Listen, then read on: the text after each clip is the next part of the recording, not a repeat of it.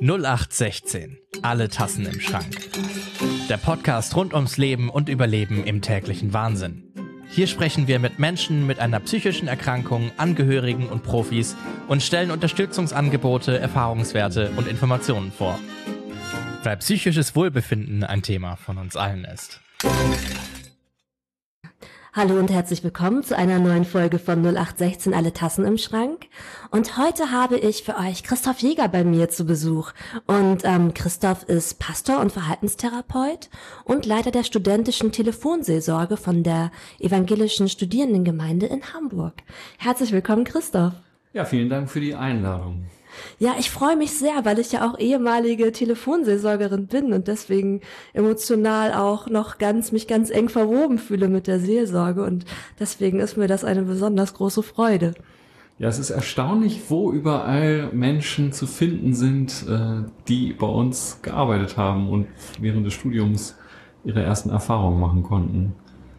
Ja, also muss ich auch sagen, ähm, ich hatte in der letzten Folge hatte ich den Paul bei mir, der auch ehemaliger Seelsorger ist und ähm, genau habe auch noch zu einigen Kontakt und genau habe dir auch gerade schon erzählt, dass ich auch in meinem tiefenpsychologisch fundierten Ausbildungsinstitut bei meinem Bewerbungsinterview auch eine ehemalige Stutzlerin da sitzen hatte und auch ganz beeindruckt war, wie ja wie, wie tief verwurzelt die Seelsorge in Hamburg ist.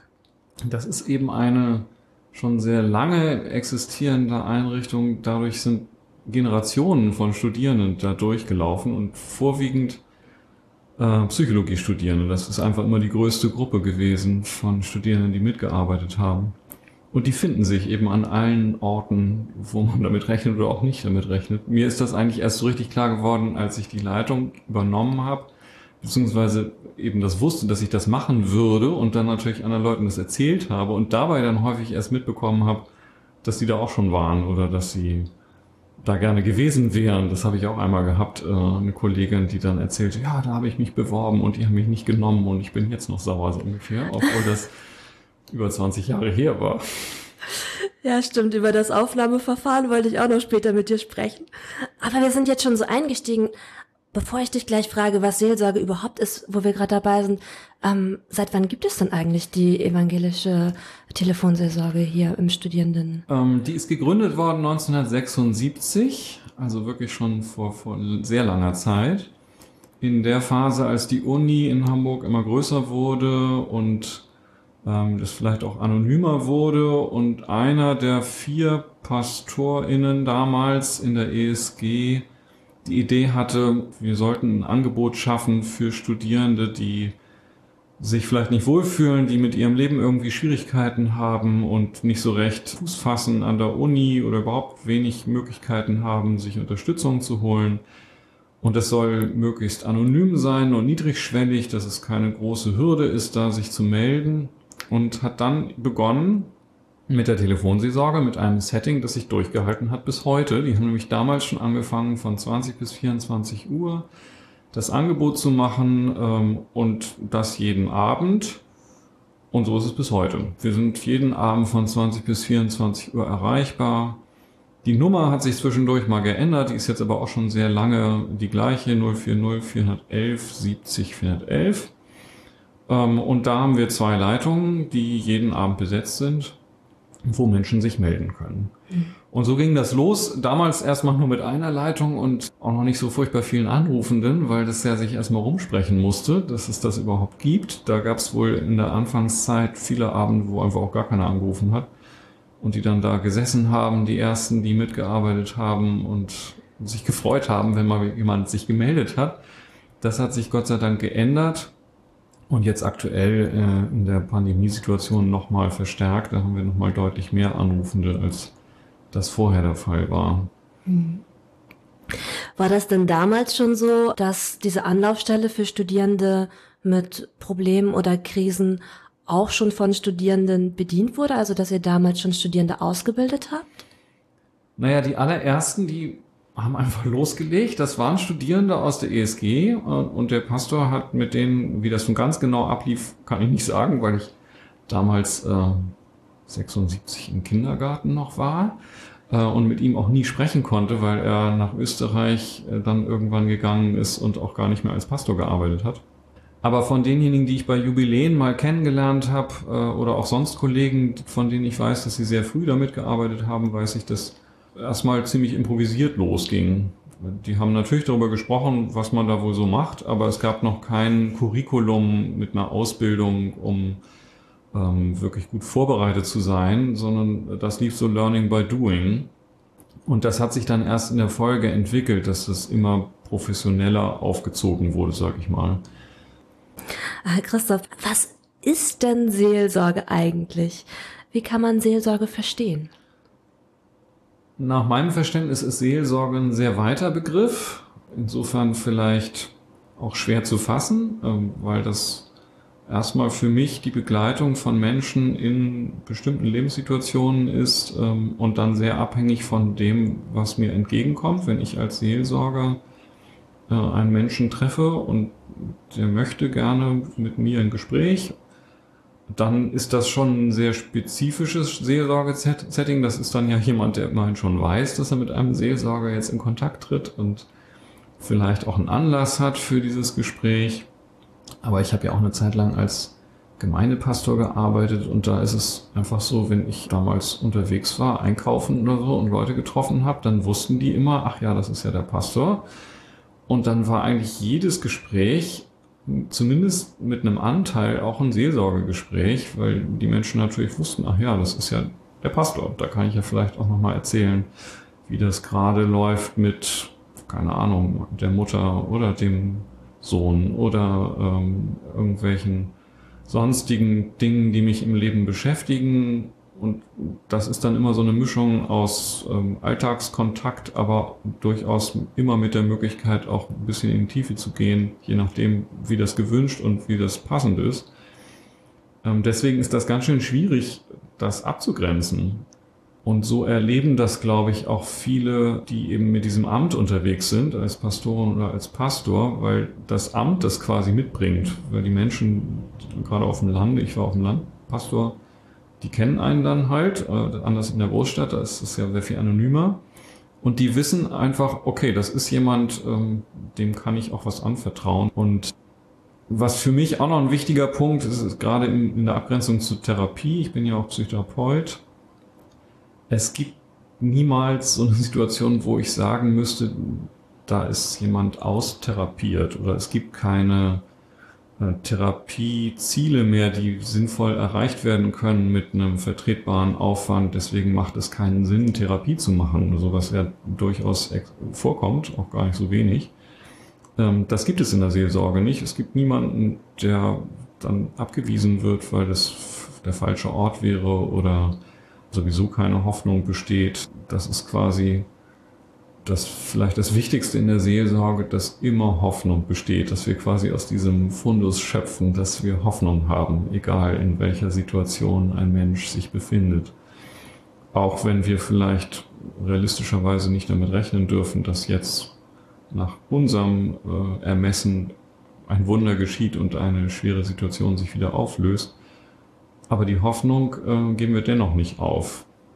Das gilt ja insbesondere nachher, ähm, wenn es um Sterbebegleitung geht, wenn, wenn Menschen sich auseinandersetzen müssen mit Schicksalsschlägen, die sich nicht verändern lassen nach schweren Erkrankungen oder Unfällen und es darum geht, äh, auch zu akzeptieren, dass das Leben jetzt anders weiterläuft oder dass es zu Ende geht, dass das nicht bedeuten muss, alle Hoffnung fahren zu lassen, sondern dass es immer noch eine Hoffnung gibt, aus der jemand schöpfen kann.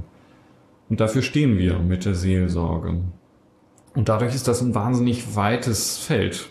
Lässt mhm. sich nicht so ohne weiteres spezifizieren. Es gibt viele verschiedene Seelsorgefelder, da kann man sich das dann jeweils einzeln angucken. Und die Telefonseelsorge ist eben eins davon, was aber auch schon äh, sehr, sehr weit ist. Es gibt ja ganz viele verschiedene Anlässe, weswegen jemand anrufen kann. Genau, und du sagst auch, die Telefonseelsorge ist ein weites Feld. Was kann ich denn als anrufende Person erwarten? Erstmal darf ich erwarten, dass da Studierende sitzen. Du hattest ja vorhin auch schon gefragt, das ist seit Anfang an so, dass die studentische Telefonseelsorge vorwiegend über die Menschen, die eben auf der Seelsorgeseite sitzen, sich definiert, dass das eben Studierende sind. Von der Ursprungsidee war es so, dass es auch für Studierende vor allen Dingen gedacht war, aber es ist durchaus so, dass auch andere Menschen anrufen und dass es auch völlig okay ist. Und die Menschen, die anrufen, dürfen erwarten, dass die Studierenden, die da diesen Dienst tun, das nicht einfach unvorbereitet machen, sondern dass die sich sehr gründlich vorbereitet haben darauf, dass sie Zeit haben für die Anrufenden. Und das ist eigentlich auch schon das Wichtigste. Die haben Zeit, die haben ein offenes Ohr, die sind ähm, geübt darin, zuzuhören, mitzubekommen, was auf der anderen Seite so los ist und gleichzeitig auch ein einen Teil ihrer Aufmerksamkeit auf sich selber richten zu können und mitzubekommen, was das in ihnen auslöst und was bei ihnen so ankommt und das auch wieder zurückzugeben. Also die Resonanz, die bei ihnen zu spüren ist, hineinzugeben ins Gespräch, so dass ich als anrufende Person jetzt nicht äh, Sorge haben muss, da gegen eine Wand zu reden, sondern dass da eben ein Mensch ist auf der anderen Seite, der sich Zeit nimmt und mit all der Kraft, die zur Verfügung steht, sich bemüht zu verstehen, was ist da eigentlich los in diesem Moment. Und das, was verstanden wird, mit hineinzugeben ins Gespräch. Und das kann, wenn es gut läuft, dazu führen, dass jemand, wenn dann überhaupt das Bedürfnis da ist, für sich irgendwie was zu klären, allein schon dadurch, dass äh, ich ja gezwungen bin, als anrufende Person mich zu artikulieren, meine Gedanken, die vielleicht sowieso schon in mir kreisen und die mich lange schon beschäftigen, zu ordnen, dadurch, dass ich sie eben ausspreche. Das kann ja schon was bewirken. Und wenn ich dann noch eine Reaktion dazu kriege und vielleicht äh, einfach aus den Reaktionen nochmal angeregt werde, anders darüber zu denken, als ich das bisher schon getan habe, dann kann das dazu führen, dass ich vielleicht ein bisschen anderen Blick habe auf meine Situation, auf das, was mich gerade so umtreibt und es schwer macht vielleicht. Hm. Und in der Abgrenzung zu Therapie oder zu Alltagsgesprächen, ich denke gerade an die Entstehung der Seelsorge. Ne? Das war, meine ich, ein Pastor, der eine Hotline für Menschen in suizidalen Krisen gegründet hat. Genau, du meinst jetzt die Telefonseelsorge. Ja. Die, die ist tatsächlich gegründet worden in, na, es gibt da unterschiedliche Fassungen zu, aber jedenfalls gab es einen englischen Pastor, der eine Beerdigung gemacht hat von einer sehr jungen Frau, die sich suizidiert hat und der darunter selber so gelitten hat, dass dieses Schicksal äh, diese Frau, dieses Mädchen, war glaube ich 14, ähm, getroffen hat dass er alles tun wollte, dass es anderen Leuten nicht wieder so geht und hat einfach eine Annonce geschaltet in der Zeitung, bevor sie sich umbringen, rufen sie mich an. Und hat das total unterschätzt, was das auslöst. Das konnte er gar nicht leisten, weil da so viele Leute sich dann gemeldet haben und hat dann Menschen ausgebildet, um sich geschart, die ehrenamtlich mit sich zur Verfügung gestellt haben. Und daraus ist die erste Telefonseelsorge-Dienststelle erwachsen. Und dann ist das in vielen Städten eben auch in Deutschland entstanden und äh, die studentische Telefonseelsorge war gar nicht so spät dabei, aber so 20 Jahre später als die ersten Dienststellen insgesamt in Deutschland. Und insofern ist Telefonseelsorge im Ursprung Suizidprophylaxe gewesen. Mhm. Also der Versuch, Menschen, die vielleicht keine Möglichkeit mehr sehen, ins Gespräch zu kommen mit anderen über ihre Situation und keinen anderen Ausweg mehr sehen, als ihr Leben zu beenden, denen eine weitere Möglichkeit zu geben, sich zumindest nochmal auszusprechen. Und vielleicht im Gespräch zu merken, naja, es gibt vielleicht doch noch andere Perspektiven mhm. als den Suizid. Und es ist immer noch so, dass Suizidalität ein wichtiges Thema auch in der Ausbildung ist und für alle, die bei uns mitarbeiten, auch schon so ein Angstfaktor. Alle, die neu kommen, die haben da hohen Respekt vor und das ist ja auch sehr angemessen, dass sie eventuell mit Menschen in Kontakt kommen, die eben genau mit dieser Frage beschäftigt sind und nicht mehr so richtig wissen, wofür lohnt es sich eigentlich zu leben. Oder schlimmer noch, ich weiß ganz genau, dass es lohnt sich nicht mehr zu leben. Ich ertrage das hier gar nicht mehr, ich will hier weg, ich will hier raus. Das Schöne in der Telefonseelsorge ist, äh, dass wir eigentlich relativ sicher sein können, die Menschen, die bei uns anrufen, die sind da nicht vollkommen entschlossen und ganz sicher, weil sie dann nämlich nicht mehr anrufen würden, sondern in der Regel ambivalent. Also es gibt immer auch noch eine andere Stimme in ihnen, die sie noch hält. Eine Hoffnung, eine Sehnsucht nach einem anderen Leben, das sie vielleicht schon mal erlebt haben oder auch noch nie erlebt haben, aber sich wünschen. Und deswegen äh, schon noch das Bedürfnis, darüber einfach zu sprechen. Und zwar ohne gleich im Hilfesystem anzulangen, wie, wie das sonst passieren würde, wenn Sie eben in eine Beratungsstelle oder in Therapie dieses Thema ansprechen, dann sind ja alle verpflichtet, wenn Sie die Suizidalität so einschätzen, dass sie akut ist und äh, jetzt nicht mehr zu halten ist, dass jemand auch gegen seinen Willen in die Psychiatrie kommt, einfach zum Schutz des Lebens das ist ja eine sehr sinnvolle Regelung, führt aber dazu, dass manche Menschen sich gar nicht mehr trauen, das anzusprechen, weil sie genau wissen, dass ihnen das dann blüht und dann alleine bleiben. Und da ist die Telefonseelsorge ein echter Schatz, weil wir einfach nicht wissen, wer uns anruft. Das heißt, wir haben weder die Daten äh, von Adresse oder Name oder überhaupt irgendwas, auch nicht die Telefonnummer.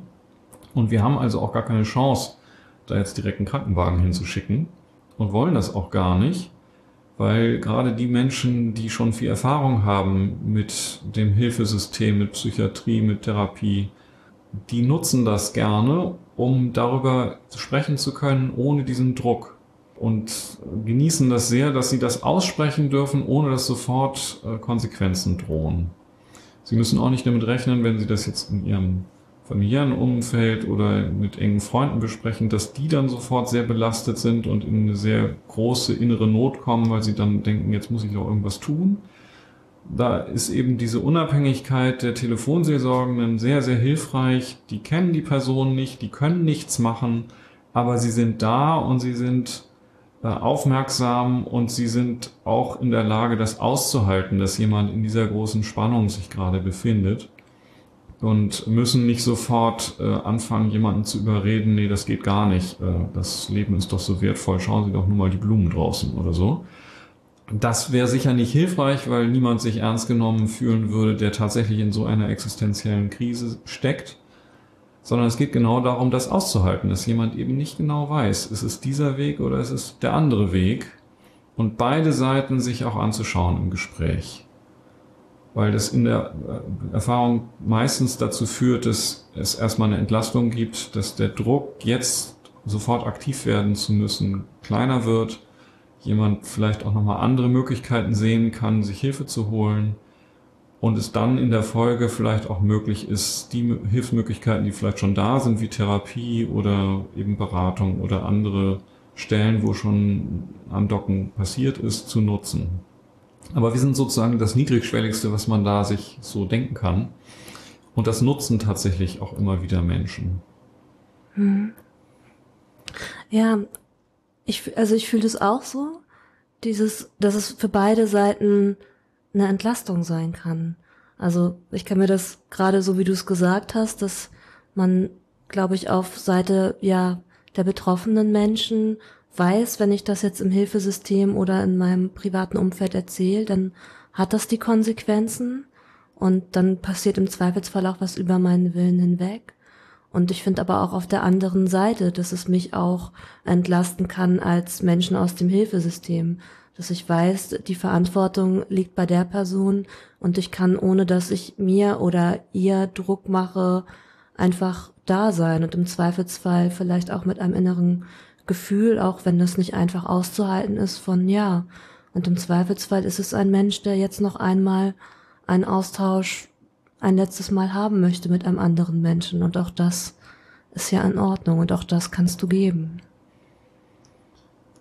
Wenn du das jetzt so souverän sagst, dann sagst du das wahrscheinlich, weil du auch schon viel Erfahrung hast. Du hast ja selber eine Zeit lang am Telefon gesessen und arbeitest in anderen Kontexten. Ähm, für die, die neu kommen, und wahrscheinlich wirst du dich erinnern können, wie es dir ging, mhm. ist das erstmal keine so besonders verlockende Vorstellung. Also das ist auch ambivalent. Nicht? Also die meisten, die sagen sich, ja, das ist total sinnvoll und es leuchtet mir absolut ein, dass wir sowas haben sollten, dass es Menschen gibt, die sich in dieser Situation zur Verfügung stellen. Aber gleichzeitig fällt es doch allen auch schwer, diese Verantwortung wirklich beim Anrufenden zu lassen. Ja. weil die Verlockung natürlich sehr groß ist, die Verantwortung zu übernehmen und zu sagen, nee, das, das kann ich nicht aushalten. Ich muss jetzt alles dran setzen, diese Person davon zu überzeugen, dass das Leben wertvoll ist und dass das keine Option ist, sich das Leben zu nehmen. Ich muss alles tun, um sie davon abzuhalten. Und wenn jemand davon so sehr überzeugt ist, wird so ein Gespräch sehr schwer, weil die Wahrscheinlichkeit, dass die Person, die anruft, sich dann noch wirklich ernst genommen fühlt mit dem, was da an echter Krise mhm. da ist, ist recht gering, weil ich ja als Seelsorgerin oder Seelsorger mich auf diese Krise gar nicht einlassen mag. Wenn ich das zu sehr wahrnehme und ernst nehme, dann könnte es mir ja schwerfallen, noch Argumente für das Leben zu finden. Und deswegen mag ich das gar nicht hören und will eigentlich lieber ähm, selber reden und äh, versuchen, tolle Ideen zu haben, wie es noch irgendwie anders gehen könnte, Lösungen zu finden für dieses so verzwickte Problem. Und das ist natürlich nicht angemessen, wenn ich mir vorstelle, da ist jemand, der vielleicht schon seit Jahren, vielleicht sogar seit Jahrzehnten mit massiven Problemen zu kämpfen hat. Und ich kenne diese Person jetzt fünf Minuten und äh, bin am Telefon und habe plötzlich die geniale Idee, die alles lösen soll. Das ist ja völlig absurd. Äh, und würde natürlich bei jemandem, der dann in echter Not anruft, äh, zu so einer Reaktion führen wie, sagen Sie mal, ähm, für wen halten Sie sich eigentlich, dass Sie glauben, mir da jetzt sowas sagen zu können? Mhm. Und das wäre verfehlt. Und das ist genau ein Grund, wieso es sinnvoll ist, erstmal eine ausführliche Vorbereitung zu bekommen, bevor diese Aufgabe so richtig gut gelingen kann. Weil es schon ähm, eine gewisse Zeit braucht, bis jemand das dann auch tatsächlich als Entlastung empfinden äh, kann und das so für sich ordnet, dass es eigentlich eine große Chance ist für beide Seiten. Dass ich äh, das Vertrauen darin habe, dass die Person selber ihren Weg finden wird und dass ich nicht für mich die Aufgabe äh, so definiere, dass ich den Weg finden muss für diese Person. Da komme ich ja wahnsinnig unter Druck und kann eigentlich nur scheitern. Mhm. Aber das ist ein, ein, langer Weg. Also da, da sind viele ähm, mit beschäftigt und äh, machen ihre Erfahrungen und ähm, lernen ganz viel. Deswegen ist es eben auch eine prägende Zeit für die allermeisten, die bei uns mitarbeiten, weil sie selber ja noch jung sind in der Regel, äh, die dann studieren und vielleicht über solche Themen noch nie groß geredet haben, schon gar nicht mit Menschen, die wirklich äh, existenziell davon betroffen sind und dadurch auch für sich selber ganz wertvolle Erfahrungen machen können. Hm. Ja. Und ich glaube, ich sage das so nicht, weil wir solche Gespräche nicht nachgehen oder also mir fallen heute noch Telefonate ein, wo ich denke, oh Mann, das würde ich gerne nochmal zurückdrehen und da würde ich gerne anders reagieren. Also das kenne ich durchaus.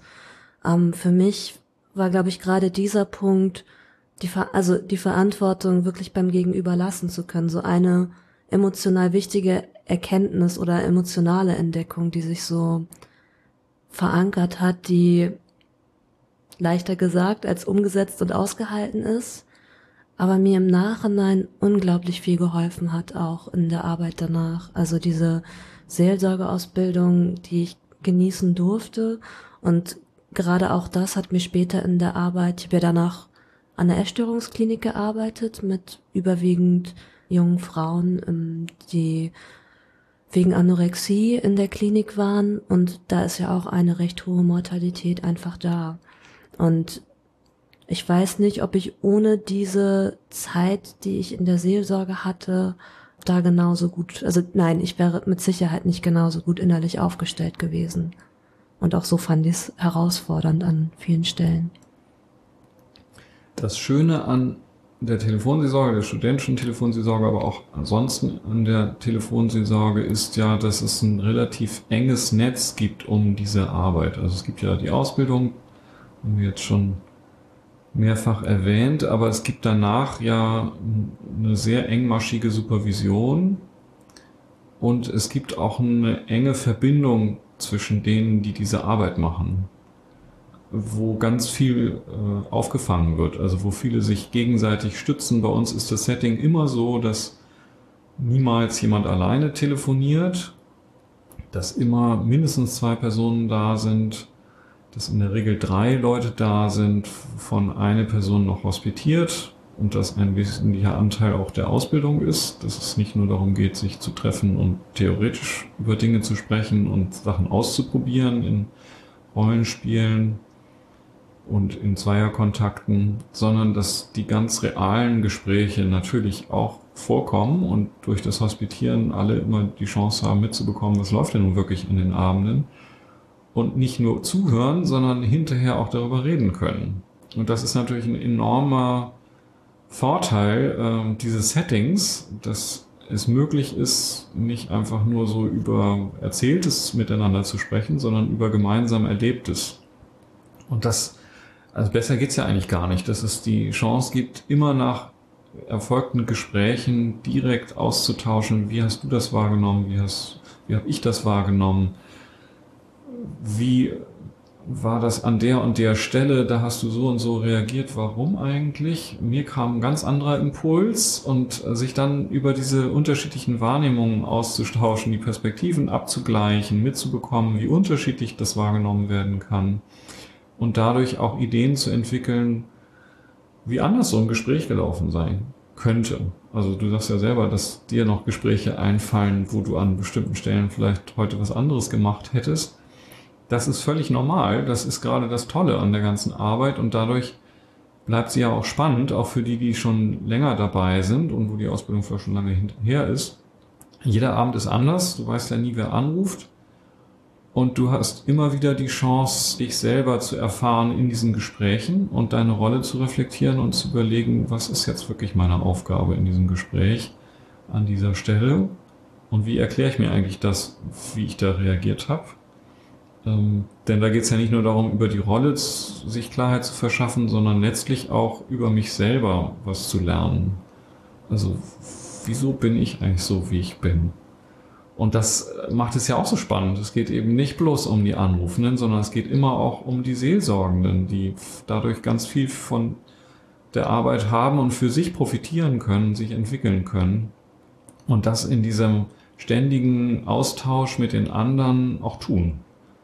Äh, und deswegen in der Regel am Ende der Zeit äh, die meisten doch sehr dankbar zurückschauen manchmal auch gar nicht so gerne gehen. Äh, bei uns ist es ja klar, dass sie aufhören müssen, wenn das Studium zu Ende ist und dann eben was Neues losgeht. Das äh, hat sicher auch Nachteile, weil man könnte das auch länger machen und da immer noch dran wachsen, aber es hat den großen Vorteil, dass die Gruppe insgesamt sehr lebendig bleibt. Wir haben ja ständigen Wechsel. Es kommen immer wieder neue Leute, die in ihrem Studium noch relativ am Anfang stehen vielleicht und das nutzen wollen, parallel Praxiserfahrung zu machen, sich selber nochmal auf eine andere Art zu erleben und kennenzulernen und die Gruppe damit aber auch bereichern. Wir haben halt immer wieder neue Leute, die neue Impulse reinbringen, neue Ideen, neue Reaktionen auf bestimmte Anrufende.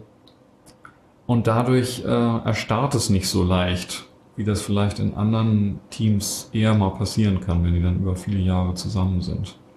Also die werden sich auch nicht völlig erstarren, aber es ist von der Struktur her schon sehr ideal dadurch, weil einfach immer Wechsel ist. Ich war, als ich angefangen habe bei der Seelsorge, an vielen Stellen irritiert. Und zwar ähm, erinnere ich mich noch. Ich wusste, ich möchte das unbedingt machen und war total froh und glücklich, dass ich dann durch dieses Aufnahmegespräch gekommen bin, dass ich die Möglichkeit hatte anzufangen. Und dann gab es diesen ersten Stutzcocktail, also den Eröffnungsabend im Semester. Und wir waren gerade eine ganz frisch gestartete Gruppe. Wir waren acht Studierende, vier Frauen, vier Männer ähm, und waren also auf diesem ersten Abend. Und ich weiß noch, da war dieser sehr nette, warme, schöne Raum und da saßen, ich weiß nicht, 30, 40 Stutzlerinnen, die wir waren und ich dachte erst, wo bist du denn hier gelandet? Weil es hatte für mich, ich dachte, was ist denn das für eine Sekte? Jetzt so überspitzt gesagt, weil da saßen sie alle und es war einfach so eine ganz enge, warme Atmosphäre und wir wurden vorgestellt. Es gab eine Gruppe, die hatte Buffet vorbereitet. Es saßen alle im Kreis und dann wurden diejenigen verabschiedet, die gegangen sind und haben was gesagt und die Hälfte der Leute hat geweint und das war ganz emotional. Dann wurden die Leute aufgenommen, die gerade ähm, ihren Schlüssel bekommen haben für die Räume, die mit der Ausbildung quasi fertig waren und jetzt richtig das Telefonieren starten durften, nachdem sie hospitiert hatten.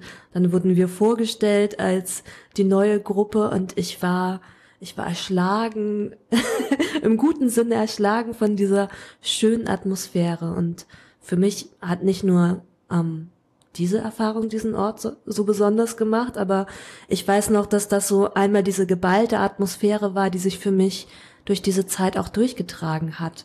Ähm, was würdest du sagen, macht, macht die studentische Telefonseelsorge und diesen Ort so, so besonders? Naja, du hast ja einiges davon beschrieben.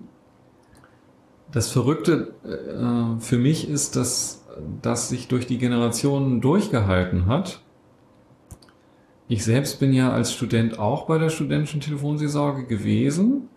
Das war in den 90er Jahren und da habe ich das zwar nicht in dieser Weise, weil es da andere Traditionen gab, aber von der Atmosphäre ganz ähnlich erlebt, dass es eben sehr enger und vertrauensvoller Kontakt war, verrückterweise auch zu den Menschen, die ich vorher noch gar nicht kannte. Also, dass an den Abenden, wo die Besetzung sich ja ständig ändert, ich in der Regel sehr, sehr schöne Abende erlebt habe mit Menschen, die ich da dann eben erst kennengelernt habe, wo eben so ein Vertrauensvorschuss da ist.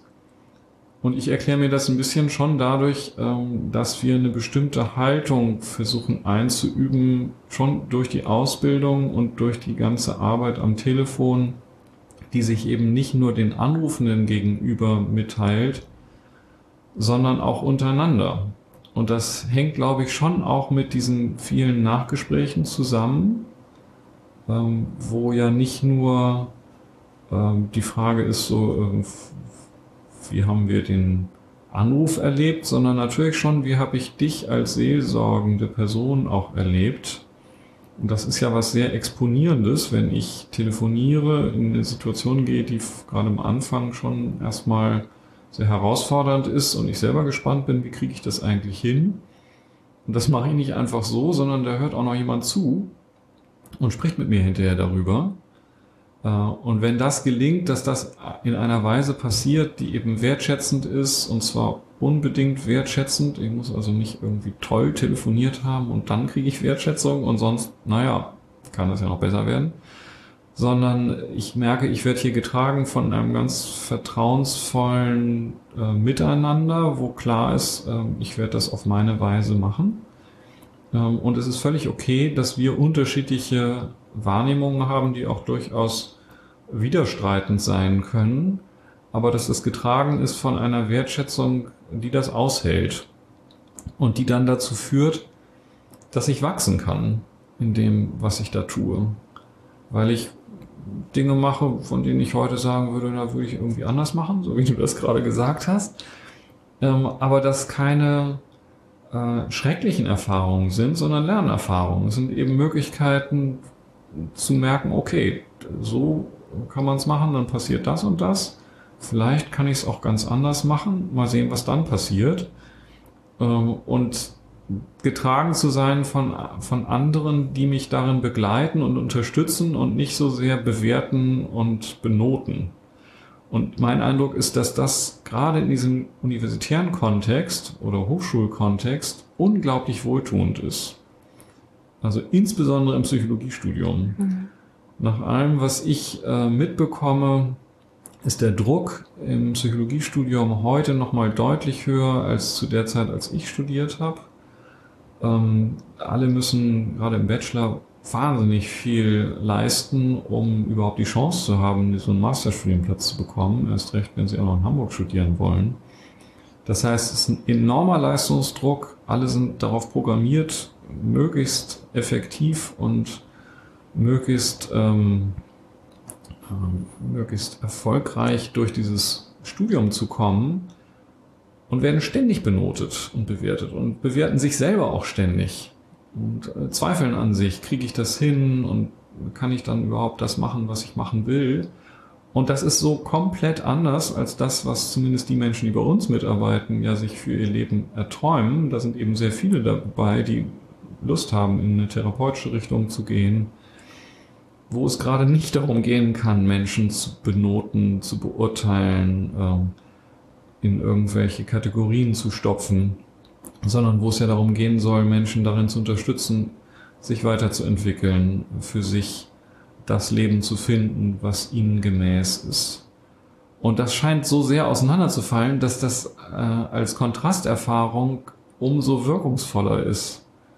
Es gibt wirklich viele, die leiden unter diesen Studienbedingungen. Und ich muss leider sagen, dass es im Moment noch viel krasser geworden ist, äh, weil die Pandemie dazu führt, dass das Studium ja noch viel abstrakter und unlebendiger, sage ich mal, geworden ist als ohnehin schon, weil die sich ja nicht mal mehr begegnen. Das läuft alles nur noch online am Bildschirm ab. Und da ist es natürlich umso wertvoller, mal Leute tatsächlich zu treffen, wobei wir natürlich davon genauso betroffen sind und auch bei uns die Begegnungsmöglichkeiten und diese schöne Atmosphäre, die du gerade beschrieben hast, nur sehr, sehr schwer aufrechtzuerhalten ist, weil wir eben nicht zueinander kommen können und nicht gemeinsam ein Buffet genießen dürfen. Das ist leider seit Beginn der Pandemie alles nicht mehr gewesen, weil es schlicht mhm. nicht geht. Und trotzdem, äh, das ist für mich auch immer wieder erstaunlich und wunderbar, ist davon noch was da. Weil an den Abenden sind natürlich immer noch drei Menschen da, die sich unterstützen, wenn auch mit Abstand und in unterschiedlichen Räumen und mit allen Corona-Schutzmaßnahmen, die wir irgendwie nur machen können. Aber niemand ist alleine. Niemand bleibt alleine in dieser Situation. Alle können sich darauf verlassen, dass sie Unterstützung finden von den anderen. Und wenn das erlebt wird in einer Situation, wo ich vielleicht tatsächlich an meine Grenzen komme oder sogar mal drüber hinausgehen muss, weil ich das von mir selber verlange, sonst verlangt es eigentlich niemand, aber viele sind mit sich selber und ihren eigenen Ansprüchen stark beschäftigt in dieser Situation, ähm, dann ist das prägend und schweißt zusammen. Und deswegen gibt es viele Freundschaften, die entstehen in dieser Zeit. Das weiß ich aus eigener Erfahrung. Ich habe auch noch Freunde aus meiner Zeit, ähm, mit denen ich mich eng verbunden fühle. Hm. Ja. Mir geistert so dieser Begriff Entschleunigung durch den Kopf. So das war was, wie ich die Zeit immer erlebt habe. Und Damals im Studium ging es mir auch so, man hat unglaublich viele Termine, der Druck ist hoch, man muss eine Menge leisten. Und obwohl es immer noch zusätzliche Termine waren, war es immer für mich ein Ort zum Auftanken. Auch wenn wir mal so schwere Ausbildungswochenenden hatten, wo es um, weiß ich nicht, so wenn ich jetzt an das Aggressions- oder Suizidwochenende denke, ähm, wo wir alle in der Gruppe, glaube ich, auch gemerkt haben, oh, da gibt's gerade ganz viel zu verarbeiten und danach habe ich auch immer so ein bisschen Ruhe gebraucht, um mich wieder zu sortieren. Ähm, und trotzdem war es immer ein Ort zum Kraftschöpfen für mich. Ja, das geht vielen so, ähm, dass sie so beides haben. Nicht? Also es ist schon so, dass es natürlich viel Zeit kostet, also auch Kraft kostet aber dass auch eine Menge zurückkommt und dass für viele das tatsächlich ein Ort ist, ähm, der sie auch durchs Studium mitträgt. So. Also für manche ist es tatsächlich wichtig gewesen, um nicht zu schmeißen sozusagen, um auch die eigene Vision dessen, wo ich gerne mal hin möchte, nicht zu verlieren. Ähm, und darüber hinaus natürlich schon eben auch ein Ort, wo ich mich selber besser kennenlernen kann und vielleicht auch merke, das ist gar nichts für mich, so diese ganze Therapieschiene. Das gibt's ja auch, dass Menschen merken, ich mache das hier gerne und das ist wirklich eine schöne Arbeit. Aber ich merke, äh, das muss ich jetzt nicht mein ganzes Leben lang machen. Äh, nochmal auf eine andere Art, wo ich mich ja nochmal viel intensiver auf Menschen einlasse und eine viel längere Strecke mit ihnen gemeinsam gehe das möchte ich gar nicht. So, also sowas kann ich ja auch rausfinden in dieser Zeit. Und ich merke auch, wie ich auf bestimmte Menschen reagiere, auf bestimmte Themen. Ähm, ich bin ja ständig konfrontiert mit anderen Leuten, die mir entgegenkommen mit ihren Anliegen und muss mich mit meinen Reaktionen darauf auseinandersetzen. Und das ist so eine existenzielle Art des Lernens, äh, die nochmal auf einer ganz anderen Ebene stattfindet als an der Uni. Das ergänzt sich einfach gut. Hm. Vielleicht können wir mal so eine kleine Reise machen durch, wie so eine STEMS-Zeit aussehen kann. Ähm, auch was die Ausbildung beinhaltet, welche Meilensteine es gibt, was man da so alles lernt. Ähm, also es fängt an, ich kann mich, ich kann mich bewerben, wenn ich Studierend bin und mindestens noch vier Semester vor mir habe, richtig? Genau. Also wir haben immer die Regel, dass alle, die bei uns anfangen, mindestens vier Semester noch dabei sind, wobei die Ausbildungszeit da schon mit dazu gezählt wird.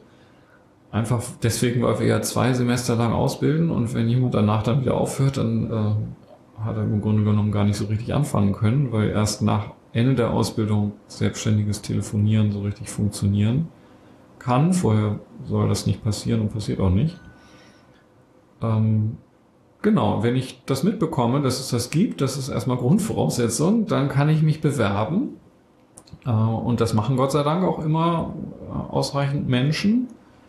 Ähm, und komme dann in einem Verfahren, erstmal melde ich mich, meistens telefonisch oder per Mail und kriege dann mit, ach so, äh, folgende Rahmenbedingungen müssen erfüllt sein, da ist, gehört dann einiges dazu, eben die Termine, die Ausbildungstermine müssen natürlich passen, äh, dass da eben keine Uni ist. Dann müssen die ganzen Hospitationstermine irgendwie noch in den eigenen Stundenplan reinpassen äh, und auch die Abendtermine, die dann nach Ende der Ausbildung kommen mit den Diensten. Und äh, wenn das alles geht, also wenn die Rahmenbedingungen stimmen, muss auch lange genug noch in Hamburg sein. Also wenn ich jetzt noch irgendwelche Auslandsgeschichten plane, ist halt auch schwierig. Das geht zwar, aber dann muss ich halt entsprechend länger studieren, um das dann im, An, im Anhang danach noch wieder auszugleichen. Dann gibt's so Vorgespräche, wo wir erstmal mit den Menschen nochmal reden, bevor wir in, ins eigentliche Bewerbungsgespräch gehen, um genau diese formalen Geschichten auch nochmal im persönlichen Gespräch abzuklären. Da hake ich mal kurz ja. ein. Ich erinnere mich noch sehr gut an mein Vorstellungsgespräch damals. Erinnerst du dich noch an deins? Dann kann ich mich schon noch erinnern, genau. Klar, das ist eine aufregende Situation. Das ist ja auch ein sehr spezielles Bewerbungsgespräch, weil es ganz anders als in anderen Bewerbungssituationen nicht darum geht, mit den eigenen Qualifikationen zu glänzen, also irgendwelche Leistungsnachweise zu bringen, äh, was ich alles schon Tolles gemacht habe oder wieso ich ansonsten so wahnsinnig geeignet bin, sondern es geht um mich als Person. Und das macht das Ganze eben auch so kritisch, weil darauf kann ich mich eigentlich nicht vorbereiten. Ich gehe da halt hin und ähm, werde dann natürlich befragt, kann selber natürlich auch Fragen stellen, gehe also in ein Gespräch und weiß nicht so richtig, was mich erwartet und äh, fühle mich vielleicht entsprechend auch ein bisschen unsicher, vielleicht noch unsicherer, als das sowieso in Bewerbungssituationen ja gerne der Fall ist. Und für uns ist es einfach wichtig zu sehen, ist das jemand, der sich äh, auf dieses Telefonieren einlassen wird? Ist das jemand, der in der Lage ist, äh, auch in so einer Bewerbungssituation, aber eben auch später am Telefon, nicht bloß irgendein vorgefertigtes Konzept äh, abzuspulen, was jemand halt vielleicht so denkt über das, wie das so sein würde und vielleicht erst recht denkt, wie er selber so ist, sondern ist jemand in der Lage auch ähm, nachzudenken in so einem Gespräch, mitzubekommen, wie fühlt sich das an für mich gerade oder in der Lage auch über Dinge zu erzählen aus dem eigenen Leben, die vielleicht nicht immer nur toll waren. Ähm, einfach um ein Gefühl dafür zu kriegen, wie geht das dann wohl in der Ausbildung, weil da geht es ja auch nicht darum, anderen davon zu überzeugen, dass ich schon alles kann und das alles genau weiß, wie das geht, sondern es geht mehr darum, öffne ich mich tatsächlich in so einer Gruppe, die ich ja noch gar nicht kenne, zeige ich mich als Person, bin ich in der Lage, äh, in solche Gesprächssituationen reinzugehen und mich auf den anderen einzustellen? Bin ich offen für Menschen, die völlig anders ticken als ich? Ähm, kann ich mich auf anderes Gesprächsverhalten einstellen? Also schon eine relativ komplexe Aufgabe, die da auf einen zukommt. Und es ist natürlich auch nur sehr begrenzt möglich, in so einem Bewerbungsgespräch das wirklich mitzubekommen. Also das muss man ja auch selbstkritisch sehen, dass das natürlich immer nur eine kurze Zeit ist, in der wir die Menschen sehen und dann müssen wir halt eine Entscheidung treffen. Und das machen wir nach bestem Wissen und Gewissen, aber das ist natürlich keine wirklich qualifizierte Entscheidung, dass wir jetzt irgendwie ein Urteil da treffen könnten, sondern es ist einfach nur äh, die Situation, dass wir in der Regel eben mehr Bewerbungen haben als Plätze und deswegen natürlich auswählen müssen und auch wollen, weil wir natürlich gerne uns eine Gruppe zusammenstellen wollen, mit der wir denken, dass wir gut arbeiten können. Und das ist auch ein wesentlicher Faktor. Ähm, so mache ich das jetzt zumindest immer, seit ich da bin, dass wir diese Entscheidung erst treffen, wenn wir alle Bewerbungsgespräche geführt haben, einfach um eine Idee zu haben, wie sieht die Gruppe dann hinterher aus? Also was sind das für Menschen, die da kommen? Und wie können wir uns vorstellen, dass das gut zusammenpasst und gut funktioniert? Weil die Gruppe wird sich gut kennenlernen. Das ist eine intensive Zeit und die wird nur intensiv und spannend und für alle Beteiligten lehrreich und wichtig, wenn sich auch alle darauf einlassen. Das klappt nur, wenn alle bereit sind, sich auch mit den unangenehmen Teilen, die vielleicht zu einem gehören, auch zeigen und auch mal trauen, richtig daneben zu liegen und so, sonst geht das nicht. Wenn es nur so eine fassadige Veranstaltung ist, dann hat da niemand was von. Mhm. Ja.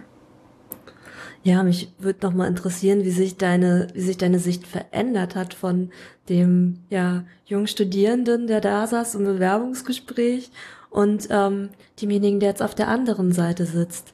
Ich weiß, als ich das Gespräch hatte, ich war irgendwie schon drauf eingestellt und hatte so eine grobe Vorstellung und trotzdem war es so, ähm, du sitzt in einem Raum mit fünf Menschen, die dich angucken und du kriegst sehr persönliche Fragen auch gestellt und dann wird geschwiegen und du bist so auf dich zurückgeworfen und ne, ähm, musst dann ja auch in der Lage sein zu gucken, okay, kann ich, kann ich mich hier öffnen, kann ich mich einlassen, ist das ein guter, sicherer Ort. Es ist schon eine aufregende Situation und eine andere, als man sie so aus Jobinterviews kennen würde.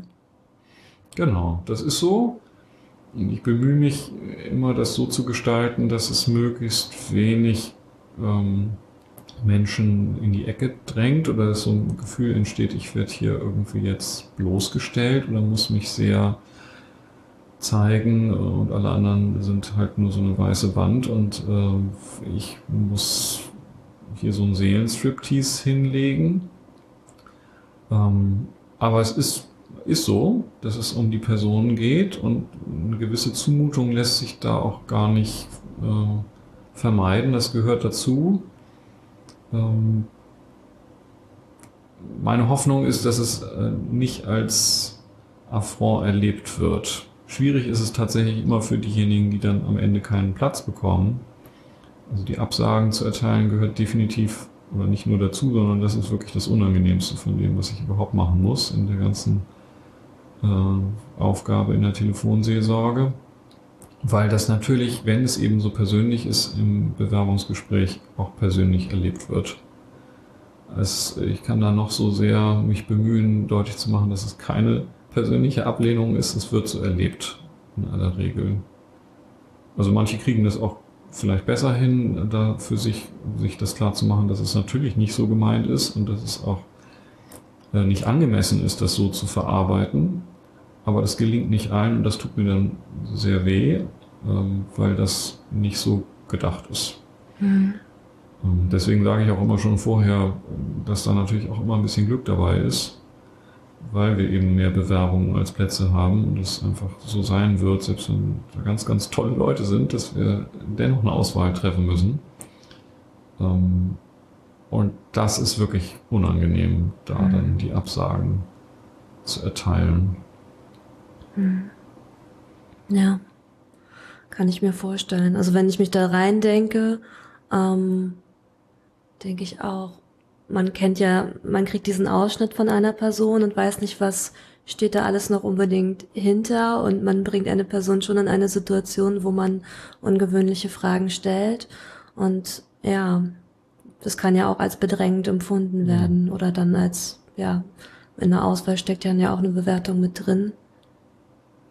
Ja, aber es geht eben nicht darum, die Person zu bewerten, sondern es geht letztlich darum, eine Gruppe zusammenzustellen, von der wir glauben, dass sie gut durch die Ausbildung kommt und gut ja. diese, Aus, äh, diese Aufgabe übernehmen kann.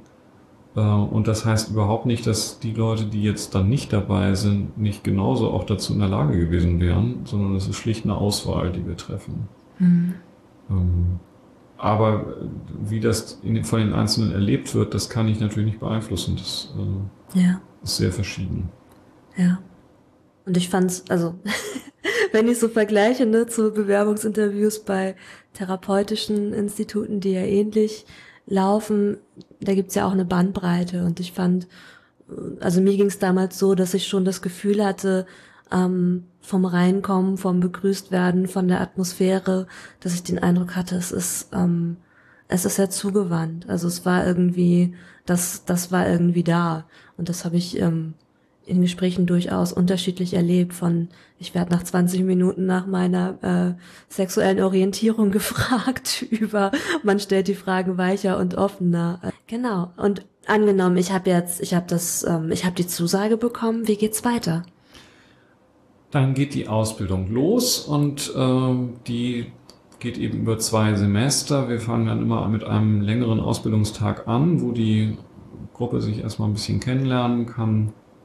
Und wir beginnen dann äh, damit zu gucken, wie können Gespräche überhaupt statt, äh, gestaltet werden. So, welche Erfahrungen gibt es eigene Erfahrung gibt es das sowieso ein wesentlicher Teil der Ausbildung, immer den Blick auf die eigenen Erfahrungen und die eigene Biografie und Geschichte nochmal zu lenken und äh, das dann äh, zu verbinden mit Impulsen, äh, die wir reingeben. Also eine wesentliche Wurzel der Arbeit ist äh, immer noch die Gespräch Gesprächs- bzw. personenzentrierte Arbeit von Carl Rogers, ähm, wo einfach äh, eine Theorie, die im Grunde relativ schlicht daherkommt, aber wenn sie denn gut umgesetzt werden soll in der Praxis, ist das wahnsinnig äh, tiefgehend sozusagen, kann man sein Leben lang sich mit beschäftigen, sinnvoll.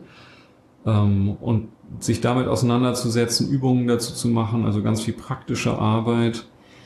Ähm, dann gibt es noch andere äh, Ansätze, systemische Ansätze, die eine Rolle spielen, auch ein bisschen tiefenpsychologische Ansätze, die eine Rolle spielen. Aber das Ganze ist wenig theoretisch, also es ist überhaupt nicht wie jetzt ein Uniseminar, wo man jetzt die einzelnen äh, Themen vielleicht mit vielen Texten irgendwie bearbeitet, sich darüber austauscht, sondern es ist vor allen Dingen äh, praktische Arbeit, also ganz viele Übungen, wo die Teilnehmenden dann miteinander Erfahrungen machen, Sachen ausprobieren, das wieder reflektieren, das in die Gruppe reinbringen, ähm, im weiteren Verlauf das dann abgleichen mit den Erfahrungen an den Abenden, wo die Hospitationen ja dann die Chance bieten, mitzubekommen, wie die Gespräche tatsächlich laufen. Ähm, und das dann nochmal verbunden mit ähm, wirklich rein biografischen Elementen, wo es dann darum geht, die eigene Lebensgeschichte nochmal in einem wirklich großen Rahmen sich anzuschauen, ähm, sich damit nochmal in den Mittelpunkt zu stellen und sich auch äh, den Reaktionen zu stellen, die dann folgen, wenn andere das hören und Rückmeldungen geben.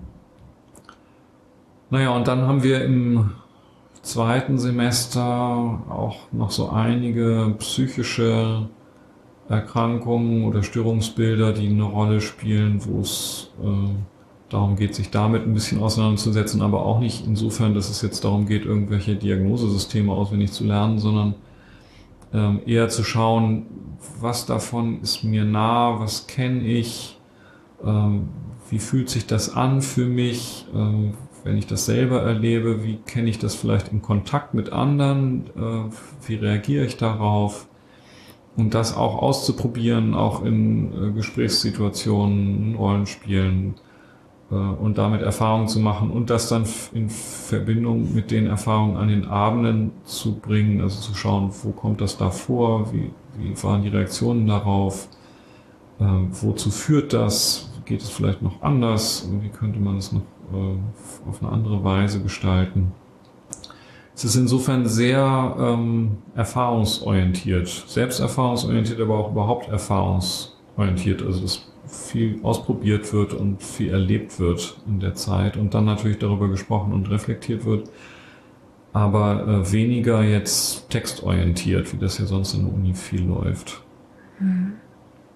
Und das geht halt über zwei Semester. In der Zeit wird dann eben hospitiert parallel und alle werden nach einer gewissen Zeit das Gefühl haben, so jetzt habe ich schon einiges gehört, irgendwann möchte ich auch gerne mal selber telefonieren und dann äh, ist das individuell sehr verschieden, wann der Zeitpunkt ist, mal das erste eigene Gespräch zu führen und so langsam dann reinzuwachsen in die Rolle der Telefonseelsorgerin. Und am Ende dieser Zeit äh, gibt es dann einen Abend, wo ich hospitiere und dabei bin und äh, über die Gespräche, die ich dann mithöre, mich austausche mit der Seelsorgerin, dem Seelsorger und wir nochmal gucken, wie ist das gelaufen, was löst das jeweils so aus. Und am Ende ähm, ist dann die Ausbildung gelaufen, dann beginnen die Supervisionsgruppen und alle äh, telefonieren dann selbstständig. Mhm erstmal ohne Hospitantin oder Hospitanten. Das ist dann eine ganz interessante Erfahrung. Vorher war ja immer jemand dabei, der zugehört hat.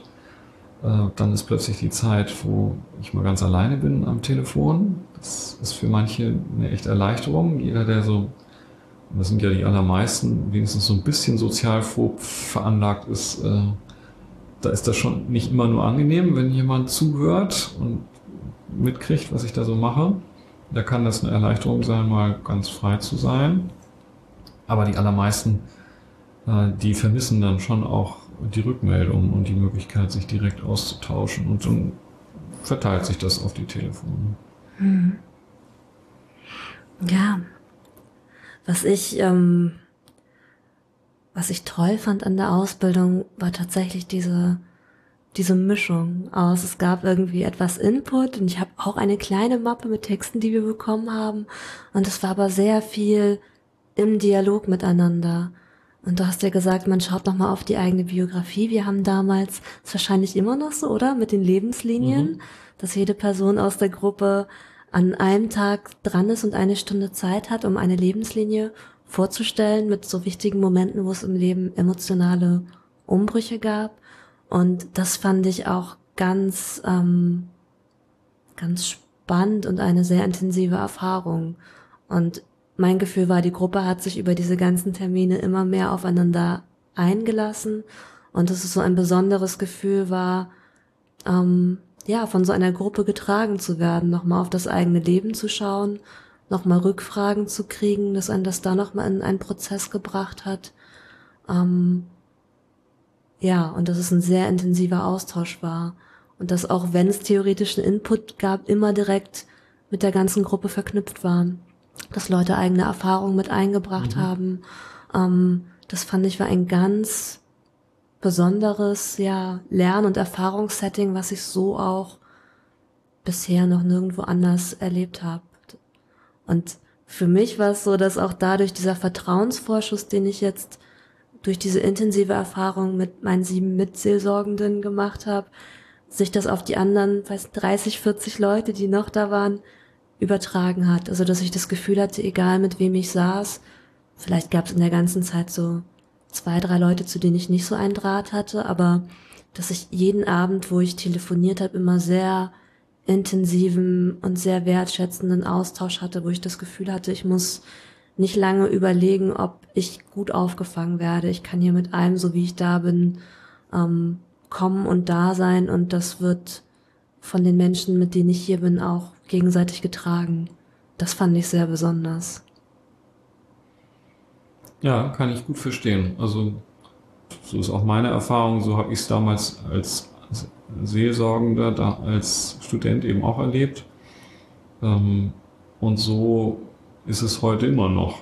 das ist wirklich faszinierend, dass diese, diese Atmosphäre, die du vorhin so schön beschrieben hast, sich so durchhält. Ich habe das damals in den 90ern eben auch so empfunden, obwohl sich da ja nun wirklich alles verändert hat, also Räume, Personen, nichts mehr von da, äh, bis auf äh, unsere Ko Koordinatorin, die tatsächlich damals schon da war und die im Grunde genommen die Stütze und stabile Person der Stutz ist, weil sie das schon so, so lange begleitet mit ganz viel Herzblut und Einsatz.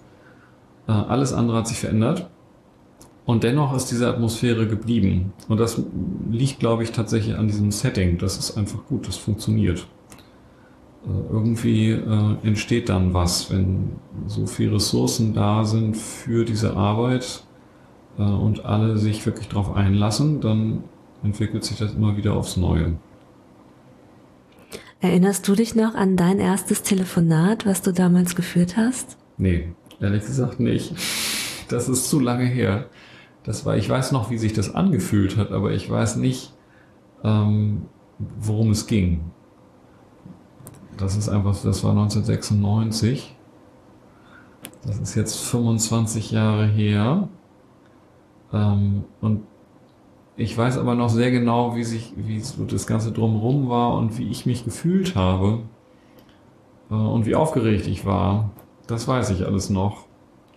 Ähm, und ich weiß noch, wie gut das tat, wie ich durch den Abend geführt wurde. Da war auch eben eine andere Telefonseelsorgerin, die schon länger dabei war, die mit mir da war und die das so wunderbar gemacht hat, mich durch diesen aufregende Erfahrung ähm, mit zu stützen, dass das eigentlich eine gute Erfahrung war. Also es war so ein bisschen wie ins Wasser springen und dann schwimmen. So vorher halt ganz viel zugehört und dann plötzlich selber reden müssen. Ich erinnere mich noch sehr genau an mein erstes Gespräch. Ähm, ich kann das anonymisiert grob umreißen, weil ich nämlich im Nachhinein ganz empört war. Zwar mhm. war ich ganz, war ich ganz aufgeregt. Es war der erste Abend, an dem ich hospitiert habe und ich habe direkt gesagt, ja, ich telefoniere. Also ich bin direkt reingesprungen, habe gar nicht erst lange gewartet ähm, damit und ich habe mein erstes Gespräch geführt. Ich weiß gar nicht, ob es am ersten oder zweiten Abend war. Ich glaube, am ersten Abend hat niemand angerufen dann. Ähm, und ich war ganz motiviert und mit allem da und habe dann ein Telefonat geführt und war auch ganz ganz zufrieden mit mir und fand ich habe das ganz gut gemacht und konnte mich austauschen mit den Leuten, die da waren und es ging um eine Beziehungsproblematik und ähm, direkt das nächste Mal, als ich da war, ich glaube ein oder zwei Wochen später, hat die gleiche Person wieder angerufen aber mir die Geschichte diesmal verkehrt herum erzählt. Also diesmal war sie quasi die andere Person aus der Geschichte. Und ich war einfach richtig empört. Das kann doch jetzt nicht sein. Ich sitze hier mit all meiner Empathie und meiner Bereitschaft und dann das. Ja, sowas kann passieren. Sowas kann passieren. Das war eine Erfahrung. Ja. Was glaubst du, ähm, ja, wo wir gerade bei so einem Fall sind, was glaubst du, sind so die, die Herausforderungen oder die schwierigen Momente für ähm, Telefonseelsorgende? Also tatsächlich ist es sicher schwierig, ähm, sich auf Menschen einzulassen, die das Angebot ähm, nochmal ganz anders nutzen, als es sozusagen auf den ersten Blick äh, erwartbar wäre. Mhm. Also wenn jemand sich inszeniert zum Beispiel, wie du das jetzt gerade beschrieben hast, ähm, in unterschiedlicher Weise warum auch immer, da kann man dann äh, länger drüber nachdenken, was das wohl bedeutet, wenn jemand das macht und was das für die Beziehung am Telefon bedeutet und wie, wie sehr jemand vielleicht das genießt, wenn du dich so sehr bemühst, äh, empathisch zu sein und dabei zu sein. Und es eben gar nicht darum geht, was da an Geschichte erzählt wird, sondern eher um die Beziehungserfahrung, die da vielleicht gemacht wird in dem Moment, dann ist das natürlich erstmal befremdlich für jemanden, der da reingeht, wie du da reingingst und jetzt versucht auf der Sachebene quasi ganz aufmerksam und hilfreich zu sein und dann zu merken, naja, manchmal geht's vielleicht gar nicht so um die Sachebene, sondern da geht's dann vielleicht um was anderes. Mhm. Und das ist ja erstmal kompliziert, weil damit vielleicht noch nicht so viel Erfahrungen da sind und ich in so einem Gespräch das ja auch erstmal mitbekommen muss. Also ohne das zweite Gespräch hättest du vielleicht nie erfahren, dass das eine ganz andere Wirkung gehabt hat, äh, als du dir das gedacht hast in dem Moment. Ähm, und das macht es manchmal schwer, aber eben auch besonders spannend, weil ich nochmal ganz anders in, in, Kontakt gehe, wenn ich dafür einen Sensus entwickelt habe. Also merke, okay, es gibt nicht nur diese Sachebene, die mir vielleicht erstmal sehr vertraut ist, wie vielleicht manche auch anfangen und dann die Ärmel hochkrempeln und sagen, okay, jetzt haben wir die Fakten beisammen, jetzt gucken wir mal, was machen wir damit und dann sind wir fertig. Ähm, die dann vielleicht mitkriegen, okay, äh, die Person ruft nochmal an, erzählt irgendwie ganz ähnlich, dabei habe ich mir doch so viel Mühe gegeben, was soll denn das jetzt? Ähm, dann nochmal neu drauf zu schauen und zu überlegen, okay, einen Grund wird es immer geben, wieso mhm. die Menschen anrufen. Der ist vielleicht nicht so offensichtlich, äh, wie es erstmal scheint. Und vielleicht ist das Ganze auch noch viel komplizierter, als ich das gedacht habe im ersten Moment. Und sich darauf einzulassen und dadurch vielleicht auch nochmal einen ganz anderen Zugang zu den Menschen zu bekommen, mit denen ich da in Kontakt trete, ähm, das ist, glaube ich, eine Herausforderung für viele. Weil sie einfach mit Menschen äh, zu tun bekommen, die anders ticken als die Kommilitonen an der Uni. So, und, und dadurch natürlich der Horizont sehr erweitert wird, weil einfach sehr, sehr andere äh, Lebensläufe und andere Beziehungsmuster äh, vorkommen am Telefon, als ich das sonst so erlebe. Äh, und ich mich aber dann auch darauf einlassen muss, also irgendwie einen Zugang dazu finden muss und eine innere Haltung entwickeln muss, wie ich damit umgehe, um nicht, ich kann natürlich sagen, ich werde hier verarscht, mache ich nicht mehr. So, dann wäre das ja schnell zu Ende gewesen mit dir und der Telefonsorge. Aber das war ja nicht so. Das heißt, du hast auch für dich andere Wege gefunden, damit umzugehen.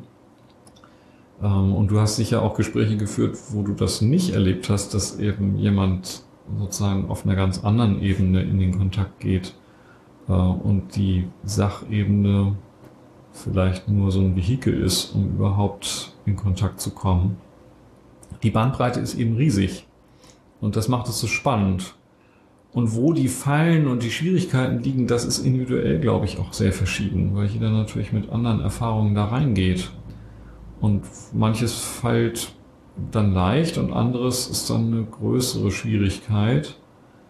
Ähm, zum Beispiel sich auf so jemanden wieder einzulassen. Ist ja möglich, dass du mit der Person noch ein drittes und ein viertes und vielleicht sogar noch ein siebtes oder neuntes Mal telefoniert hast, weil es ja gar nicht wenig Menschen gibt, die immer wieder anrufen und die ja Gründe dafür haben, die ich vielleicht erstmal nicht so gleich sehen kann und wo ich gucken muss, wie ich damit umgehe. Hm. Ja, also tatsächlich gab es Folgegespräche, die dann auch anders aussahen, die ich mit der Person noch hatte. Und das finde ich ja auch das Spannende, ne? Einmal zu merken, okay, was schwingt da eigentlich alles noch mit? Was könnten da vielleicht die Sachen sein, die noch mitlaufen? Und was fange ich dann damit an als Person? Wie gehe ich damit um? Konfrontiere ich das? Spreche ich das an? Ähm, oder wenn ja, wie, wie weit? Oder auch, wenn ich das ähm, in der Intervision einbringe oder in der Supervision, wie telefoniert vielleicht die gleiche Person mit, mit einem Mann? Vielleicht kommen da ganz andere Themen als bei mir, wenn ich als Frau da bin. Oder wenn ich hatte, erinnere mich häufiger an Situationen nach Gesprächen, wir darüber gesprochen haben, was hat das jetzt gefühlt, was hat es in dir ausgelöst, was hat es in mir ausgelöst. Und vielleicht war es bei der einen Person ein, oh, das hat mich sehr traurig gemacht und ich war sehr betroffen. Und die andere Person hat gesagt, ich bin richtig wütend. Ich bin richtig, richtig wütend. Ähm, und da zu sehen, was sind da so die eigenen Punkte, an denen es in die eine oder in die andere Richtung geht und wie läuft so ein Gespräch vielleicht auch unterschiedlich ab, je nachdem, wie ich da innerlich drauf reagiere. Genau, das ist ja gerade die Chance, mich selber dabei anders kennenzulernen und dadurch, dass ich mit Menschen in Kontakt komme, mit denen ich sonst nie in Kontakt gekommen wäre, Seiten an mir zu spüren und zu erleben, die sonst vielleicht überhaupt nicht zum Schwingen kommen, aber in diesen äh, Telefongesprächen an den Abenden, da komme ich einfach in Situationen, die ich sonst eben nicht kenne. Und wenn ich dafür aufmerksam bin und dafür offen bin, das wahrzunehmen, was da so passiert, äh, dann habe ich die Chance, das wahrzunehmen, zu erleben und das vielleicht zu integrieren und damit noch mehr dann auch bewusst umgehen zu können, als mir das vorher zur Verfügung stand. Gab es für dich in der Zeit ähm, Aha-Momente, an die du dich noch erinnerst? Als ich selber studentischer Telefonseelsorger war? Da habe ich jetzt zuerst dran gedacht, aber mich würde auch beides interessieren. Also damals auf jeden Fall. Da war ja alles neu. Ähm, für mich war das erstmal spannend mitzukriegen, was für unterschiedliche Menschen überhaupt anrufen. Ähm, da war wahnsinnig viel Aha-Erlebnisse eigentlich, weil das ja eine andere Möglichkeit ist, auch nochmal mit Menschen in Kontakt zu kommen, die eben psychische Schwierigkeiten haben, von denen ich sonst ja nur theoretisch gehört habe, an, an der Uni in irgendwelchen Büchern gelesen, aber da war das ja eine ganz andere Lebendigkeit im Kontakt. Für mich war auch das Miteinander, wie du das ja auch beschrieben hast, wahnsinnig wichtig. Die Wochenenden, wenn wir weggefahren sind, wenn wir äh, einfach zusammen Dinge besprochen oder erlebt haben, ähm, das war schon sehr besonders und eine besondere Form von Gemeinschaft. Für mich war es auch nochmal eine besondere äh, Form von Kirche. Ich habe ja Theologie und Psychologie studiert und für mich war das schon eine sehr spezielle Form von Gemeindeerfahrung sozusagen, weil ich Kirche sonst eher traditionell in der Kirchengemeinde kennengelernt hatte und das war ja im Rahmen der Studierendengemeinde auch nochmal eine sehr eigene Gruppe von sehr vielen Menschen, die jetzt nicht unbedingt kirchlich interessiert waren, die aber an dieser Arbeit sehr interessiert waren. Und das, was da an Gemeinschaft entstanden ist, war für mich eben schon eine Form von Kirche. Und gerade das, was du beschrieben hast, also das ist vielleicht nicht zufällig, dass du gleich an Sekten gedacht hast, als du da den ersten Abend erlebt hast, weil es hat schon auch ähm, ja so eine religiös konnotierte ähm, Gemeinschaftserfahrung. Davon hat es ja was. Und sicher unterschiedlich stark, je nachdem, welcher Hintergrund so da ist, wie ich das für mich deute und erlebe. Aber für mich war das schon auch eine spannende Form, nochmal anders kirchliche Gemeinschaft zu erleben, ohne dass eben das so ganz klassisch organisiert war. Und auch ohne dass ständig religiöse Themen besprochen werden mussten. Trotzdem hatte ich immer ein ganz starkes Gefühl davon, dass hier sowas wie der Heilige Geist weht. Mhm. Und dass sich alle gemeinsam um dieses äh, Thema äh, Telefonseelsorge, um die Menschen, für die wir da sein wollten, aber auch füreinander äh, da sein wollten, äh, zu sammeln und, und sich da gemeinsam zu committen. Wir waren schon sehr eng verbunden darüber. Mhm. Da finde ich es auch, was für mich so ein Thema war, erwähne ich das nochmal. Ähm, für mich war das auch so, dass mich das ein Stück weit tatsächlich mit der Kirche versöhnt hat, weil aus meiner Biografie habe ich da eher ein schlechtes Verhältnis zu. Und für, ich hatte tatsächlich Bedenken. Ich wusste, ich will das unbedingt machen. Ich kann da ganz viel lernen und ich finde das toll. Und der einzige ja, das ein, der einzige Gedanke, der da so ein bisschen Gegenstand war, der, oh, es ist eine kirchliche Institution. Und tatsächlich war ich so positiv überrascht, dass es überhaupt kein Thema bei der ESG war, dass ich keiner Kirche zugehörig war, dass ähm, das keinen großen Einfluss hatte, dass ich das Gefühl hatte, ich darf einfach so wie ich bin mit meinem ganz individuellen Hintergrund da sein. Also es hat mich obwohl es gut hätte sein können, ähm, hat es mich überhaupt nicht abgeschreckt oder eine negative. Also ich habe mir da, ich habe mich überhaupt nicht gedrängt gefühlt, da irgendwie dran an irgendetwas teilzunehmen, was ich nicht wollte oder dass es ständig irgendwie religiöse Verknüpfungen gab, sondern wahrscheinlich habe ich das gleiche gespürt wie du auch, wenn du sagst Heiliger Geist und hätte es ganz anders für mich benannt und es stand überhaupt nicht im, im Weg. Und das fand ich total schön und hat mich ein Stück weit ausgesöhnt. So habe ich ESG insgesamt erlebt. Also so war das in den 90ern eben auch. Ähm, und so erlebe ich es jetzt auch immer noch. Und es freut mich natürlich sehr, wenn das dazu führt, dass Menschen dann auch wieder einen anderen Blick auf Kirche für sich entdecken. Bis dahin, dass Menschen sich dann sogar dazu entscheiden, da möchte ich auch dazugehören und möchte da irgendwie auch mitmachen.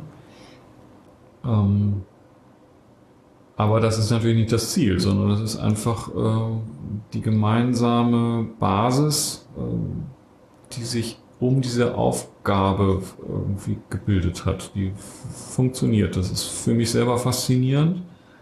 Äh, und ich finde es eben schön zu merken, wenn sogar diese Beziehung, die entstanden ist zwischen denen, die da gemeinsam gearbeitet haben, ähm, sich noch so weiter generalisiert, dass wir uns jetzt unterhalten, also das und ich eben auch damals, als ich dann äh, die Leitung übernehmen sollte, dann gemerkt habe, ah, in dem Krankenhaus, in dem ich damals Krankenhausseelsorger war, da war waren gleich zwei Menschen, die äh, eine war eben dabei gewesen, von der ich das vorher gar nicht wusste, die ich schon gut kannte, aber wir haben da nie drüber gesprochen.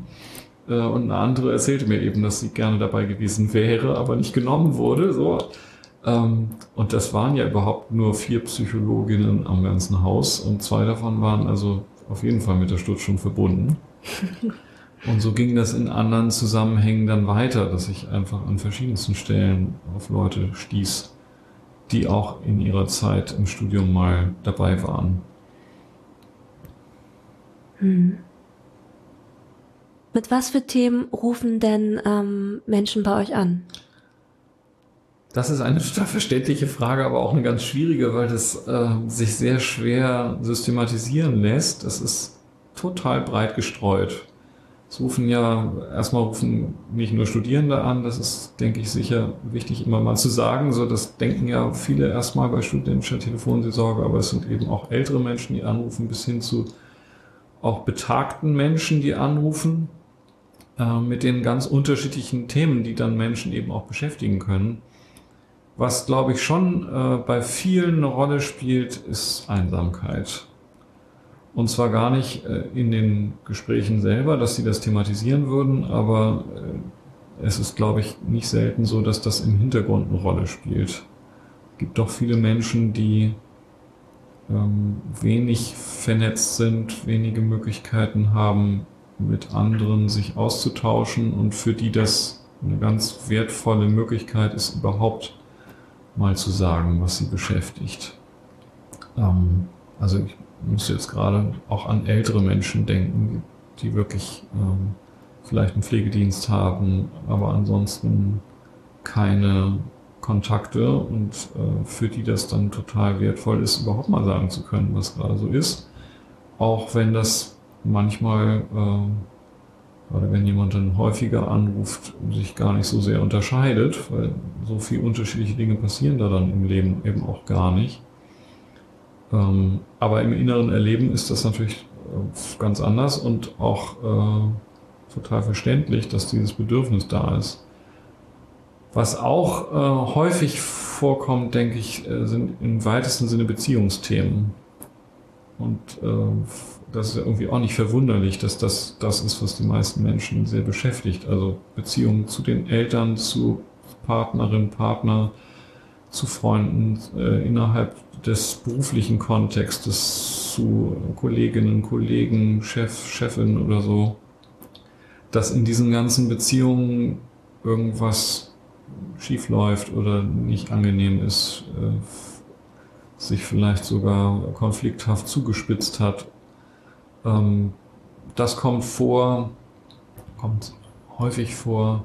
Natürlich haben wir auch ganz klassisch äh, Studierende, die wirklich an der Uni Schwierigkeiten haben. Jetzt äh, in letzter Zeit natürlich äh, Pandemie-Themen auch, also Corona, Impfung, ähm, alles was damit zusammenhängt. Ähm, auch da die Schwierigkeit, wenig Kontakte zu haben, ähm, allein zu sein. Vielleicht mit den Uni-Anforderungen jetzt erst recht Schwierigkeiten zu bekommen, weil das mit den neuen Bedingungen eben ohne Präsenzveranstaltungen umso schwieriger ist, äh, Schritt zu halten. Wir haben nicht wenige Menschen, die in Therapie sind oder überhaupt im Hilfesystem ihren Ort gefunden haben, wo sie sich vielleicht gar nicht so wohlfühlen oder nicht genügend unterstützt sehen, die abends äh, da aber jedenfalls keinen Ansprechpartner mehr haben und das nutzen, um auch ihre Alltagsthemen zu besprechen oder auch äh, vor wichtigen Schwellenentscheidungen nochmal mit jemandem zu reden. Also Klinikaufenthalt soll losgehen. Ähm, ich weiß gar nicht, was da auf mich zukommt. Ähm, oder ich habe das schon erlebt, ich will das gar nicht, aber ich weiß, es muss irgendwie oder ich will da wirklich nicht oder all solche Fragen. Naja, ich könnte immer weiterreden, weil es einfach so viele verschiedene Themen sind. Mhm. Christoph, was lernst du gerade, was du noch nicht so gut kannst? Meinst du das jetzt im Rahmen der Telefonseelsorge oder überhaupt? Kann beides sein, ganz offen gefragt. Äh, also bei mir ist es so, dass ich ähm, neben der Telefonseelsorge, überhaupt neben dem beruflichen, äh, wahnsinnig gerne Musik mache. Und ich äh, schon lange versuche, einigermaßen akzeptabel äh, Jazz spielen zu können und äh, jeden Tag übe. Und also wenn ich an das denke, was ich übe und wo ich gerne besser werden will, dann ist immer das das Erste, was mir einfällt. Weil ich, ich spiele halt Saxophon und liebe das und äh, komme da zu wenig zu, als ich, äh, weniger als ich gerne würde. Und würde wahnsinnig gerne da noch sicherer improvisieren können und da irgendwie noch weiterkommen. Das ist so das, wo ich jeden Tag merke, dass ich noch nicht da bin, wo ich gerne hin möchte. Was mir aber riesen Spaß macht, genau auf diesem Weg zu sein. Schön. Und ich habe ja in jeder Folge eine Frage vom Gast aus dem letzten Podcast. Und ich hatte ja schon gesagt, zuletzt hatte ich äh, Paul da, auch ein ehemaliger Stutzler. Und er hat die Frage für dich, was ist das Schönste und Spannendste an deinem Job, das, das du so richtig genießt? Also vielleicht wirklich am allerschönsten finde ich es zu erleben, wenn äh, diejenigen, die bei uns mitarbeiten, für sich vorwärts kommen. Also wenn die merken, ah, da habe ich jetzt richtig was für mich gelernt oder ähm, das fühlt sich jetzt ganz anders an als am Anfang, wenn ich da am Telefon sitze. Ich merke, ich kann viel besser für mich sorgen. Ich kann meine Grenzen nicht nur wahrnehmen, sondern rechtzeitig wahrnehmen und dafür sorgen, dass sie auch ernst genommen werden, sie schützen, zum Beispiel. Oder ähm, wenn Menschen am Ende der Zeit zurückblicken und total dankbar sind und sich freuen und genau nochmal für sich selber nachvollziehen, wo stand ich da eigentlich am Anfang und was hat sich alles entwickelt. Weil das finde ich äh, einfach fantastisch zu erleben, wie diejenigen, die sich darauf einlassen auf diesen Weg, ähm, davon profitieren und wachsen und sich verändern und äh, sich sicherer fühlen äh, und diese Aufgabe zu ihrer machen und nicht mehr so ja, wie im Anfang vielleicht voller Angst das vor sich herschieben war das erste Gespräch, also anders als du es gemacht hast, ähm, sondern da jetzt so richtig mit Freude dabei sind und das nur ungern loslassen. Das freut mich einfach wahnsinnig. Mhm. Und welche Frage würdest du denn gerne an die nächste Person geben, die bei mir hier zu Gast ist? Ich würde gerne wissen, was sie äh, erleben muss, um gute Laune zu kriegen. Was gibt es in ihrem Leben, was so richtig sicher zu guter Laune führt und sie lächeln lässt und sich freuen lässt? Mhm. Und meine letzte Frage an dich. Wenn du eine SMS schreiben würdest an eine bestimmte Gruppe von Menschen, zum Beispiel Menschen, die gerade in einer Krise sind, an Anrufende, an Studierende, an die Politik, wem würdest du schreiben und was wäre deine Botschaft? Da würde ich schon gerne an unser Angebot anknüpfen, weil ich tatsächlich glaube, dass niemand allein bleiben muss. Und es gibt so viele Menschen, die tatsächlich sich einsam fühlen. Vielleicht sind sie gar nicht unbedingt objektiv einsam, insofern, dass da keine Menschen um sie rum sind, aber zumindest in der Situation, in der sie drinstecken, in der Krise vielleicht, in der sie drinstecken, den Eindruck haben, das kann niemand verstehen, das ist, das ist so kompliziert und so schwierig und es ist äh, auch so schwer auszuhalten, da, da muss ich irgendwie alleine durch. da würde ich gerne ermutigen, ähm, sich anzuvertrauen und äh, darauf zu vertrauen, dass es Menschen gibt, die sich wirklich bemühen zu verstehen, was da los ist. Eine Möglichkeit wäre Telefonseelsorge, gibt natürlich noch viele andere. Aber ich glaube, es lohnt sich, sich zu öffnen und sich zu trauen, das zu zeigen, was da gerade los ist. Ja, schöne Schlussworte. Ähm, Christoph, du hast ja schon gesagt, die studentische Telefonseelsorge ist täglich zwischen 20 und 24 Uhr zu erreichen. Ähm, magst du die Nummer nochmal sagen? Gerne. Wir sind jeden Abend im Jahr von 20 bis 24 Uhr unter 040 411 70 411 411 70 411 erreichbar. Ich verlinke euch das auch nochmal in den Shownotes mit der Seite der ESG. Und auch wenn ihr jetzt gehört habt, dass es immer zu wenig Plätze gibt für Interessierte, ich kann euch sagen, wenn ihr noch studiert und noch vier Semester Zeit habt, das ist eine ganz tolle Erfahrung, die man da machen kann. Dann ähm, zögert nicht, bewerbt euch und, ähm, und dann sage ich, Christoph, lieben, lieben Dank für die Zeit, die du dir genommen hast. Das war mir eine ganz besondere Freude, dich hier heute da zu haben. Und ähm, ja, grüß mir die Stutz. Das mache ich viel gerne. Vielen, vielen Dank, dass ich da sein durfte. Ich finde das eine großartige Idee, diesen Podcast zu machen. Vielen Dank. Dann sage ich bis zum nächsten Mal. Tschüss. Dieser Podcast ist ein Projekt von Der Hafen, Verein für psychosoziale Hilfe Harburg e.V.